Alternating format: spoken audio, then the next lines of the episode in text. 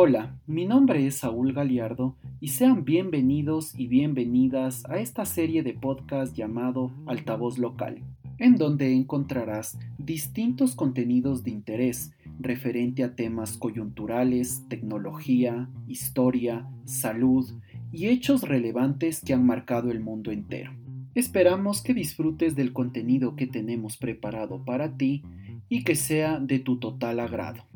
Recuerda que nos puedes seguir en todas nuestras redes sociales. Búscanos como arroba altavoz local y en mi cuenta personal arroba saúl97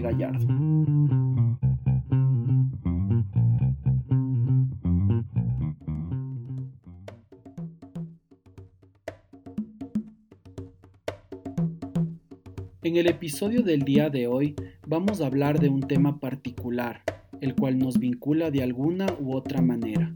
Este es el Día Internacional de Nelson Mandela, el cual se conmemora el 18 de julio de cada año, que es el día en el que nació este característico personaje.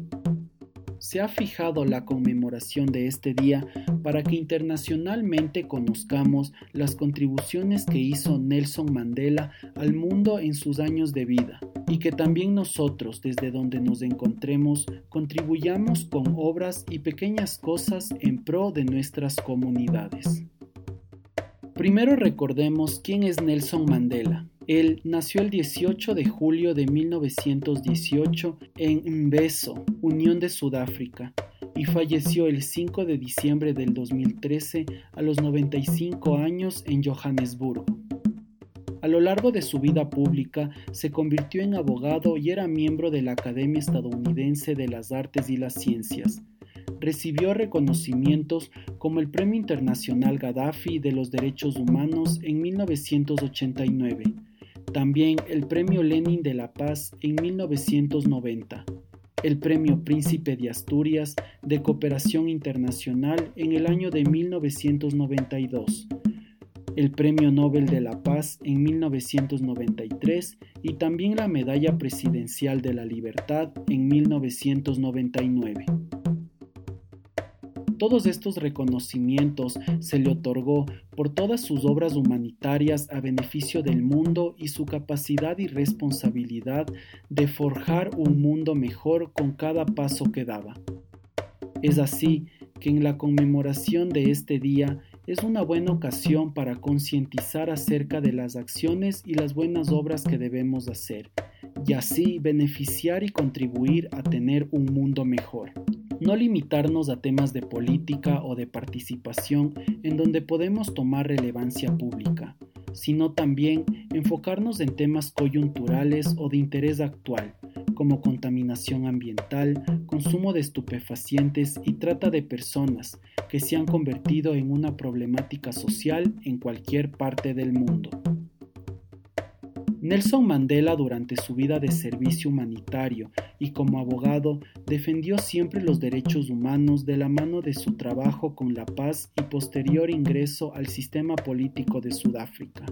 siendo el primer presidente elegido democráticamente el 9 de mayo de 1994 al 16 de junio de 1999, luchando por una Sudáfrica libre y sin opresiones.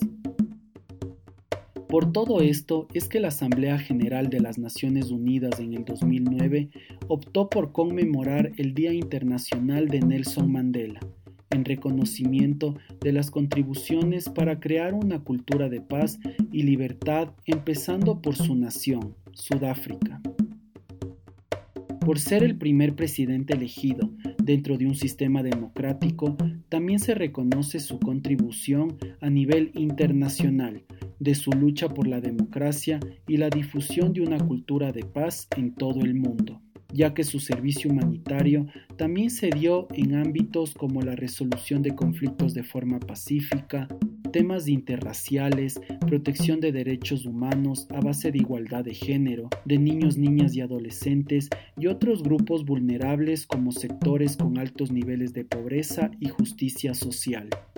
Todos estos actos hizo que organizaciones internacionales tomen cartas en el asunto en cuanto a los temas que se les nombró anteriormente y crear sistemas de reglas mínimas para que la calidad de vida de las personas que se encuentran en libertad, incluso en condiciones de privación de la libertad, sean dignas. En uno de los discursos más históricos de Nelson Mandela, dijo, Albergo el ideal de una sociedad libre y democrática en la que todas las personas convivan en armonía y con igualdad de oportunidades. Es un ideal por el que espero vivir y alcanzar, pero si es necesario, es un ideal por el cual estoy preparado a morir. Si bien estas palabras en la actualidad nos puede parecer imposible o un mundo de ensueño, debemos entender que con pequeñas acciones que nazcan de nosotros podemos generar un cambio positivo en beneficio de muchas personas. De esta manera, formaremos parte de aquellos que hasta ahora luchan por la libertad y dignidad de los derechos humanos y de sectores vulnerables de la sociedad. Nelson Mandela, durante el gobierno de la Unidad Nacional, el cual promulgaba y extendía los derechos fundamentales para todas las personas, invitó a otros partidos políticos de Sudáfrica para unir fuerzas y promulgar la nueva constitución de este país. Al momento de posicionarse como presidente de Sudáfrica, recibió un país lleno de desigualdad económica y violación de derechos fundamentales que no contribuían a tener una vida digna. Es por eso que el gobierno implementó un beneficio igualitario para las comunidades, incluyendo a sectores vulnerables con personas con discapacidad, niños, niñas y adolescentes con una manutención, y a personas de la tercera edad con pensiones de vida. Se extendió de igual forma servicios médicos gratuitos y sistemas de educación desde un periodo inicial. También servicios básicos como energía eléctrica, agua, alcantarillado y servicios de telecomunicación, que durante los gobiernos previos habían sido servicios privativos y solo lo podían tener personas con poder económico. También fortaleció las medidas de protección para las personas afrodescendientes y creó la Comisión para la Verdad y Reconciliación con el objetivo de que se investiguen las violaciones a los derechos humanos cometidos durante el apartheid a nivel internacional. Uno de los hechos más relevantes dentro de la vida de Nelson Mandela fue cuando en 1962 fue detenido y acusado de incitar a huelgas de los trabajadores, y posteriormente se le formuló varios cargos, entre estos por sabotaje y conspiración para derrocar al gobierno y crear una inestabilidad política. Uno de los principales acusadores era Percy Utah, quien pedía pena de muerte por los cargos presentados. El juicio tuvo tal impacto internacional que instituciones como las Naciones Unidas y el Consejo Mundial de la Paz hicieron llamados para la liberación de Mandela y se decline todos los cargos por los que se le acusaba. Pero ni las intervenciones internacionales fueron suficientes, ya que el 12 de junio de 1964 lo sentenciaron a cadena perpetua y lo trasladaron desde Pretoria a la prisión ubicada en la isla Robben, en donde permaneció por 18 años. Después de su liberación, evento que fue transmitido a nivel mundial Dentro de sus declaraciones se mantuvo firme en su compromiso por la paz y la reconciliación con la minoría de raza blanca, aclarando que no descansará en su lucha en contra del apartheid y todos los actos violentos que esto ocasionó.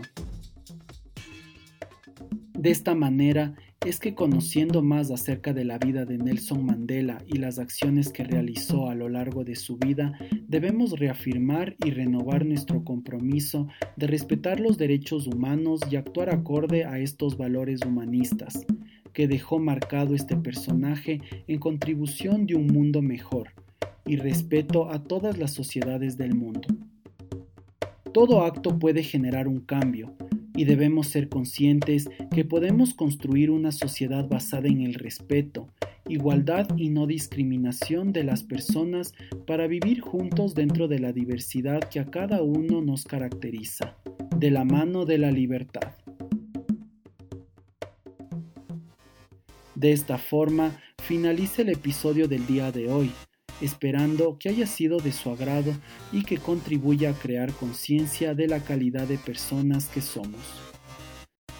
Solo me queda agradecerles por acompañarnos en este podcast. Recuerden que nos pueden seguir en todas nuestras redes sociales. Nos encuentran como arroba altavoz local y en mi cuenta personal arroba saúl97gallardo. Muchas gracias y hasta una próxima ocasión.